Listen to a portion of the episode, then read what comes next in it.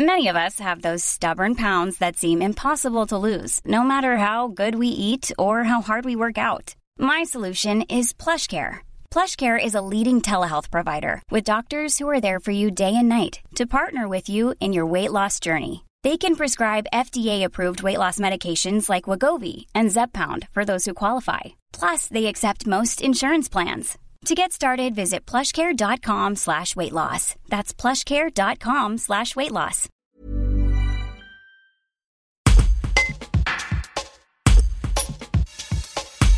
150 personnes se sont réunies à Viviers le mercredi 21 octobre pour rendre hommage à Samuel Paty, enseignant tué vendredi dernier à Conflans. Gérard Odigier et Kautar Baram, deux Vivarois, étaient présents à la cérémonie. Émus par la mort du professeur, tué pour avoir montré des caricatures de Mahomet à ses élèves, ils espèrent que la communauté musulmane ne sera pas stigmatisée dans son ensemble. Un reportage d'Anthony Gonzalez. Ce qui s'est passé, c'était horrible, ça a choqué tout le monde et puis euh, il faut marquer le coup. Quoi. On a franchi une étape, un palier qui est inadmissible. Vous parliez tout à l'heure de, de, de, la devise de la France, liberté, égalité, fraternité. Vous parliez aussi de tolérance. C'est oui, important voilà. pour vous oui. qu'on rappelle ce, cette notion Ah oui, oui, oui c'est à l'ordre du jour. Hein. La tolérance entre les peuples, entre les religions, entre les, les groupes euh, confondus. Alors vous, madame, du coup, vous êtes de confession musulmane. Vous êtes présente oui. aujourd'hui à ce rassemblement. C'était important aussi pour vous de montrer que la oui, communauté musulmane et soutenait ces, ces, hommages Oui, oui, c'est très important pour moi parce que nous, on pratique l'islam, mais euh, on respecte toutes les religions.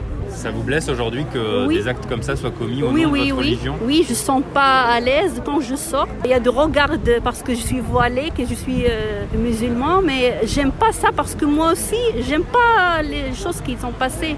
Par exemple, Charlie Hebdo. C'est l'ignorance de, ouais, de certains groupes qui agissent dans ce sens-là. Si tu es une bonne éducation des parents ou de, à l'école, tu es tolérant sur ce, beaucoup de choses, y compris sur la différence de culture, de religion, de, de couleur, de tout. Là, un gamin de 18 ans, il n'a pas le droit de faire ça. L'islam, mais chacun, il pratique à son façon. C'est pas tous euh, les mêmes, non. Nous, on habite ici en France, euh, on, on, pratique, mais on vit aussi avec les droits, les conditions. Est-ce que nous, on habite ici Si on, j'accepte pas, je retourne à mon pays. C'est des petites minorités qui, euh, qui gâchent tout. Ouais. Que ce soit chez les musulmans, oui. chez les chrétiens, oui, chez oui, tout ça. Un groupe de 10 personnes euh, peut faire beaucoup de mal par rapport à 10 000 personnes qui sont euh, intégrées, qui font leur religion euh, chez eux ou dans la mosquée.